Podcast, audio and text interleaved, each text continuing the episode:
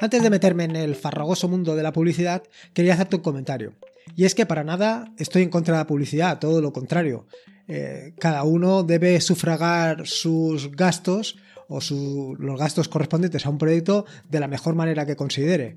O bien eh, él se hace cargo de todos los gastos, o bien lo hace mediante publicidad o, por otros medios, o bien, como en mi caso, lo hago por donaciones.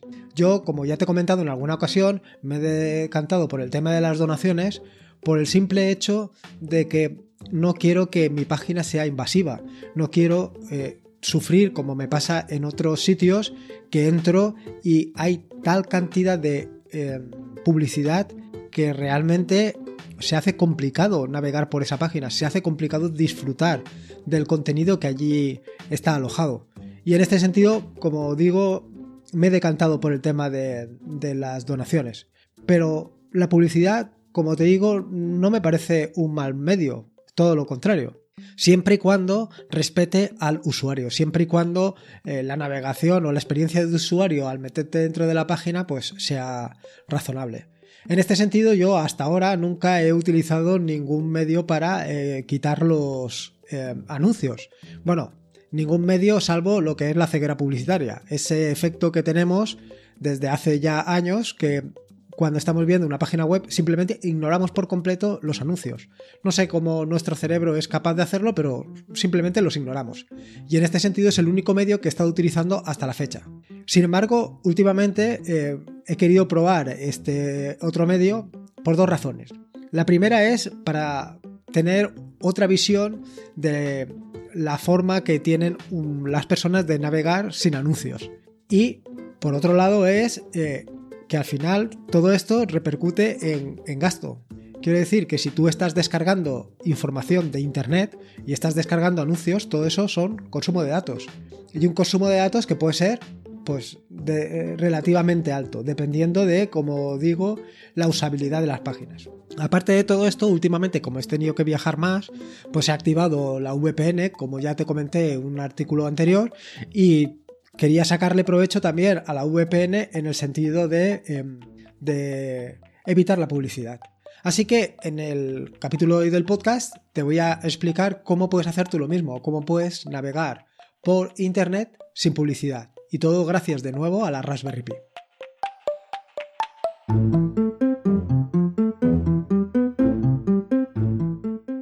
Soy Lorenzo y esto es atareado.es versión podcast. Este es el episodio número 65 del podcast, un podcast sobre Linux, Ubuntu, Android y software libre. Aquí encontrarás desde cómo ser más productivo en el escritorio, montar un servidor de páginas web en un VPS, hasta cómo convertir tu casa en un hogar inteligente. Vamos, cualquier cosa que quieras hacer con Linux seguro que la encontrarás aquí. Como te decía en la introducción, el objeto de este nuevo episodio del podcast es precisamente conseguir navegar por internet sin publicidad sin tener que estar eh, viendo anuncios a, a cascoporro. Ya te digo que eh, esto de la ceguera publicitaria no es nada que me haya inventado, ¿no? Yo, es una cosa que puedes buscar en internet y la vas a encontrar. Y de hecho, al final te has acostumbrado a visitar páginas web sin siquiera ver los anuncios. Es más, eh, yo tengo puesto un pequeño banner donde te pido la donación y estoy seguro que no la has visto. Pero no por nada, sino simplemente porque tu ojo o tu visión o tu cerebro ya están tan acostumbrados a ignorar todos los anuncios que simplemente no lo ves. No es algo que hagas adrede, es algo que tu cerebro ya lo tiene ahí eh, grabado a fuego. Eh, en este sentido, em, con independencia de eso y tal y como te he contado en la introducción, el objetivo es que puedas navegar sin tener que lidiar con toda la publicidad, que ya te digo que hay sitios donde hay poca, pero hay sitios que es realmente insufrible. Y todo esto redunda en un gasto de datos, un gasto de datos que si tú tienes una tarifa de datos reducida, pues al final parte de esa tarifa se la van a llevar la publicidad. Y pues tampoco hay derecho. Yo entiendo que el creador del, del, proyecto se tenga que llevar un dinero a través de la publicidad, pero que se le lleve la compañía, pues la compañía de, teléfonos, pues me parece un poco absurdo. Pero bueno, en fin, sea como fuere, eh, la idea es esa. Y la idea es aprovechar la Raspberry precisamente para poder navegar sin anuncios, o sea, sacarle algo más de jugo. Y te preguntarás, ¿por qué utilizar la Raspberry para navegar sin publicidad? Bueno, se como ya he comentado en otros episodios del podcast, se se le puede sacar muchísimo partido a la Raspberry. Tiene muchas posibilidades. Al final es un pequeño ordenador que lo tienes ahí, a lo mejor lo tienes metido dentro del cajón de casa, lo puedes sacar, desempolvar, eh, limpiar y ponerlo en producción. ¿Ponerlo en producción cómo? Pues como ya te conté hace unos días en, un, en el episodio número 52 del podcast, lo puedes hacer convertirlo en tu propia red virtual por 3 euros. 3 euros al año, ¿eh? que no es nada. Si a esto de la red virtual le añades lo de poder navegar sin publicidad, es decir, que tú simplemente te conectarías a tu eh, red virtual y a través de la red virtual ya no verías ningún anuncio. ¿No te parece fantástico? Poder estar navegando solamente conectado a tu red virtual sin hacer nada más, ya sea en tu móvil, ya sea en tu ordenador, ya sea donde quieras, y no ver nada de publicidad.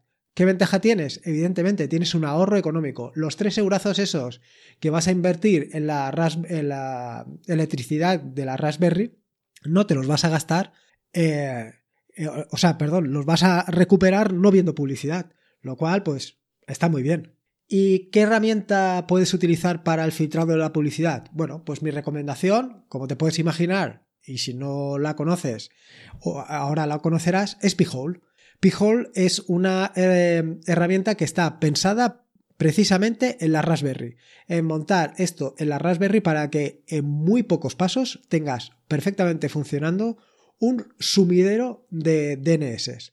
Precisamente eh, parece que se alinean los astros, ya que recientemente, como sabrás, eh, se ha hecho la primera fotografía de un agujero negro. Y es que al final todo parece casar porque P-Hole es exactamente eso, un agujero negro, un agujero negro de DNS.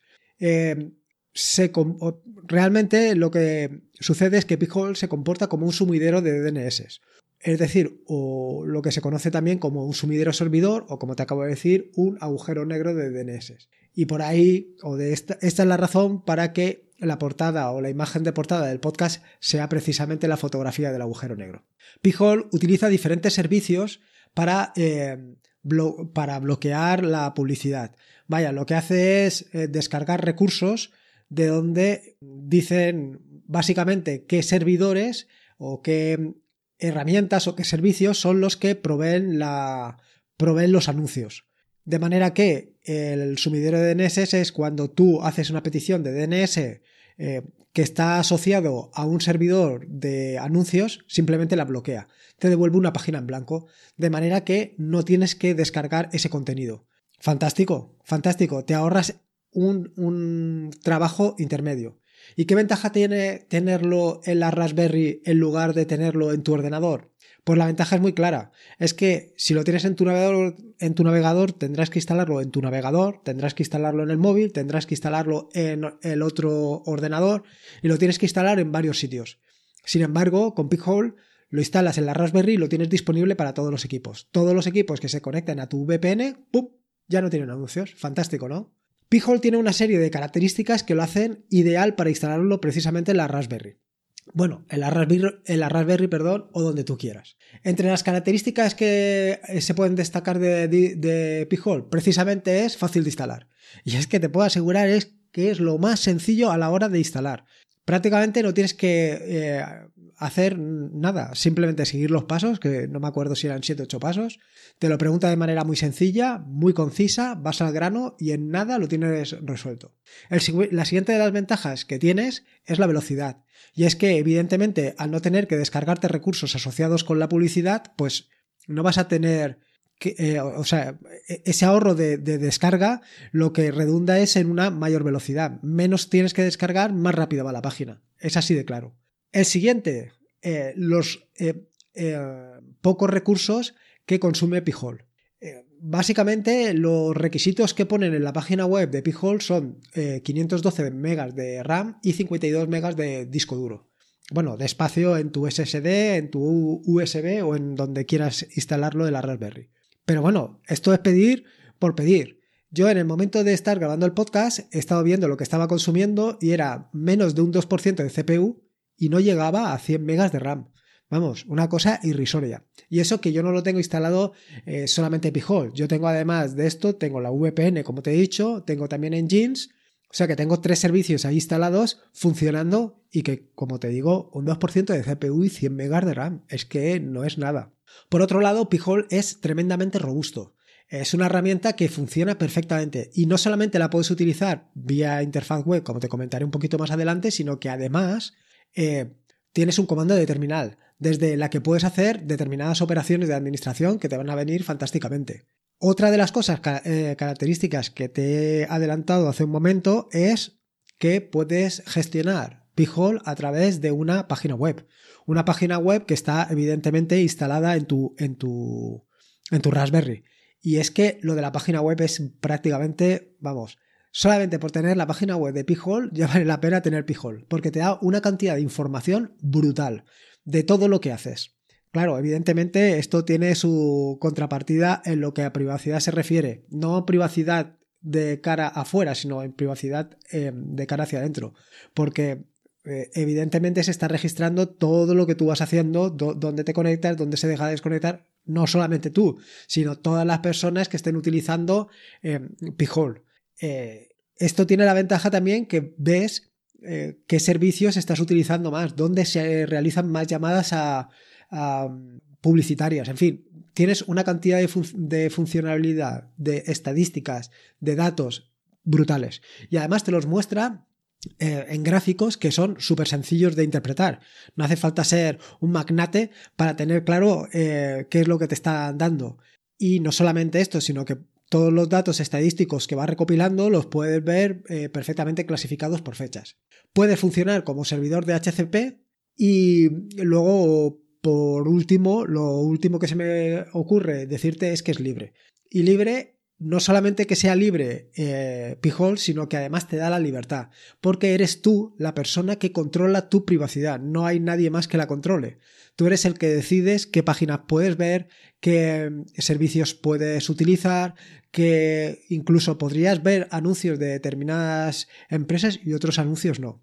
Vamos, es que es eh, eh, espectacular.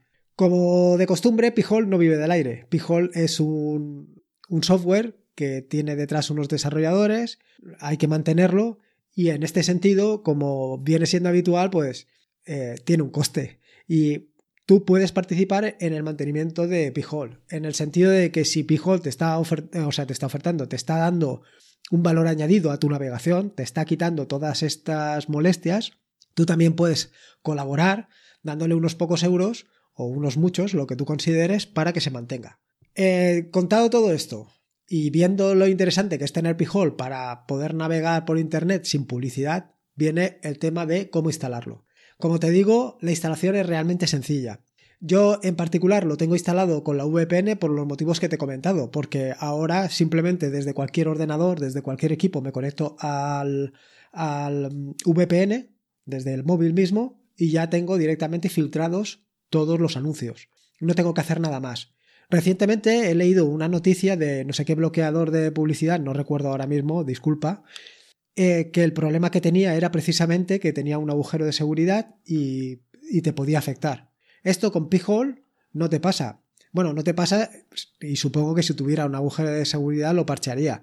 Pero eh, de la otra manera tendrías que repararlo en tantos dispositivos como tengas instalado. Aquí solamente tendrías que repararlo en, eh, o sea, hacer una actualización en la Raspberry y con esto lo tendrías solucionado. Bueno, como te decía, en el episodio 52 te conté cómo podías montar una red virtual en, la Raspberry.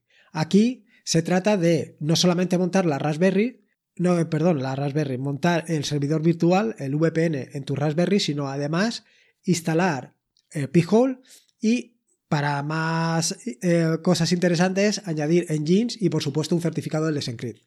Lo primero es instalar PVPN. instalar PVPN es realmente sencillo, simplemente es una línea de terminal súper sencilla que la puedes leer en las notas del podcast y mm, sigues los pasos uno a uno. Te preguntan cuatro o cinco cosas, pero realmente las cuatro o cinco cosas son realmente sencillas. Primero, el tipo de conexión que vas a realizar, si es vía Wi-Fi o vía cable. Siguiente, el protocolo, si es TCP o UDP. Y aquí siempre es UDP, que es lo recomendado, salvo que tengas otras preferencias que tienen que estar muy claras. El puerto que quieres elegir, la clave de cifrado y la conexión. La conexión por DNS, en tu caso, bueno, por lo menos en mi caso es necesaria porque yo sufro de hipedinámica. como ya he comentado en algún que otro podcast y probablemente tú también, con lo cual la solución la daré un poquito más adelante y no es más que utilizar DuckDNS que ya he comentado en alguna ocasión. Lo siguiente, una vez ya tienes instalada la PVPN es instalar Pihole, que como he dicho anteriormente es tan sencillo como instalar PVPN, simplemente una línea de terminal y ya lo tienes resuelto. A partir de aquí se complican un poquito las cosas, porque tienes que cambiar el resolutor de OpenVPN para que sea Pihole. Pero esto simplemente es editar un archivo. Eh, que es realmente sencillo. Una vez editado el archivo, reinicias el servicio de OpenVPN y a funcionar. Y por último, aquí sí que viene un poquito más de complejidad, pero no mucho, que es sustituir el servidor web que trae por defecto PVPN, que es PVPN, no, perdón, eh, Pihole, que es Light HTTPD, por Engines. Esto ya es eh, más que nada por el tema de hacer las cosas fáciles en cuanto al tema del certificado del SENCRIPT. Eh, al final son cinco líneas de terminal y modificar eh, un archivo de, configuración de engines. Y con esto ya lo tendrías. No tendrías muchas más cosas. A partir de aquí, ya son cosas que puedes hacer o no puedes hacer. Son cosas opcionales. Algunas que están bien, que son para protegerte un poco más, y otras que, bueno, que podrías o no podrías hacerlas. Al final, reinicias todos tus servicios, reinicias PHP, reinicias Engines y lo dejas todo funcionando. Y los siguientes pasos ya son un poco lo que te he comentado en episodios anteriores, que es la configuración de una IP dinámica en el caso de que la tengas, y que esto lo he explicado en el tutorial sobre la nube en Raspberry, en particular en un artículo que le dediqué a la IP dinámica y que es muy sencillo de hacer. Y por el otro lado tienes la parte de configurar Encrypt más que nada por tener las eh, contraseñas cifradas. Esto es también algo que es terriblemente sencillo, no tiene ninguna complejidad y la ventaja que tienes es que a partir de ese momento todas las comunicaciones que hagas con tu equipo están cifradas. Con lo cual, ¿qué más puedes pedir? Por fin, una vez ya tengas todo hecho esto, lo siguiente es crear los perfiles para todos los usuarios que quieran utilizar la VPN. En particular, yo he creado un perfil para mi ordenador y otro perfil para el móvil, pero tú puedes crearlos para tantas conexiones como tú creas. Como ves, al final son cuatro cosas, cuatro conceptos y, de verdad que instalar tanto PVPN como Pihole son cosas realmente sencillas. Lo que sí que te puedo asegurar, después de todo esto que te he contado, es que eh, la navegación sí que se nota. Sí que se nota. Así como en otras cosas, muchas veces eh, no tienes las ideas claras porque piensas o, vaya, estás más sugestionado por la porque te lo acabas de instalar o porque acabas de de hacer alguna cosa y crees que esta cosa que hay, de la que hipotéticamente estoy hablando funciona mejor. No, con Pijol te puedo asegurar que es así. Con Pijol las páginas van más rápidas. Ten en cuenta que ahora estás navegando a través de la VPN. Bueno, pues a pesar de eso, va más rápido. O sea, claro, al final es que estás descargando mucha menos información, estás descargando mucha menos, mucha menos, muchos menos datos de, Internet. Eh, y además datos que consumen, porque al final los anuncios consumen, que quieras que no. En fin, yo desde luego te animo a probarlo. Creo que es una experiencia que como mínimo debes de probarla y tampoco me preocupa mucho porque el banner que tengo puesto yo de para que dones a la página, pues evidentemente, bueno, a la página no, más bien a este proyecto en el que estoy metido y que tú por escucharme también estás metido, eh, este no, no, es un banner de publicidad, es un banner que tengo puesto yo adrede. Entonces no, no, no lo vas a ver igualmente aunque pongas Pijol. En fin, espero que te haya gustado el podcast y sobre todo que le des una oportunidad a Pijol. De verdad que vale la pena. ¿eh? Yo creo que la experiencia vale la pena. Por lo menos eh, pasar unos días sabiendo lo que es navegar por Internet sin anuncios. En las notas del podcast que encontrarás en atareado.es están todos los enlaces que he mencionado en el, en, el, en el, podcast. Como ves, he mencionado bastantes cosas, en tanto en cuanto pues tienes bastantes detalles para instalar cada uno de los servicios. Como te digo, no te tienes que preocupar, son servicios muy sencillos de instalar y no vas a tener ninguna complejidad. Y si tienes cualquier duda o cualquier comentario, me preguntas y yo intentaré resolvértelo a la mayor brevedad posible. Tengo que confesar que tengo bastante atasco de correo electrónico, pero intentaré sacarlo adelante cuando vuelva de vacaciones. Te recuerdo que puedes encontrarme en atareado.es, pásate por allí y me dejas tu opinión, ideas, sugerencias, cualquier cosa.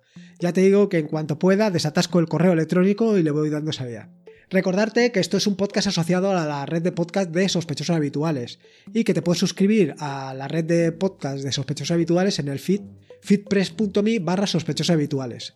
Y por último, pues como siempre te digo, recuerda que la vida son dos días y uno ya ha pasado, así que disfruta como si no hubiera mañana y si puede ser con Linux, mejor que mejor. Y ahora más todavía porque puedes navegar por internet sin anuncios, algo que eh, en algún momento has pensado que era completamente imposible. Venga, nos escuchamos el próximo jueves.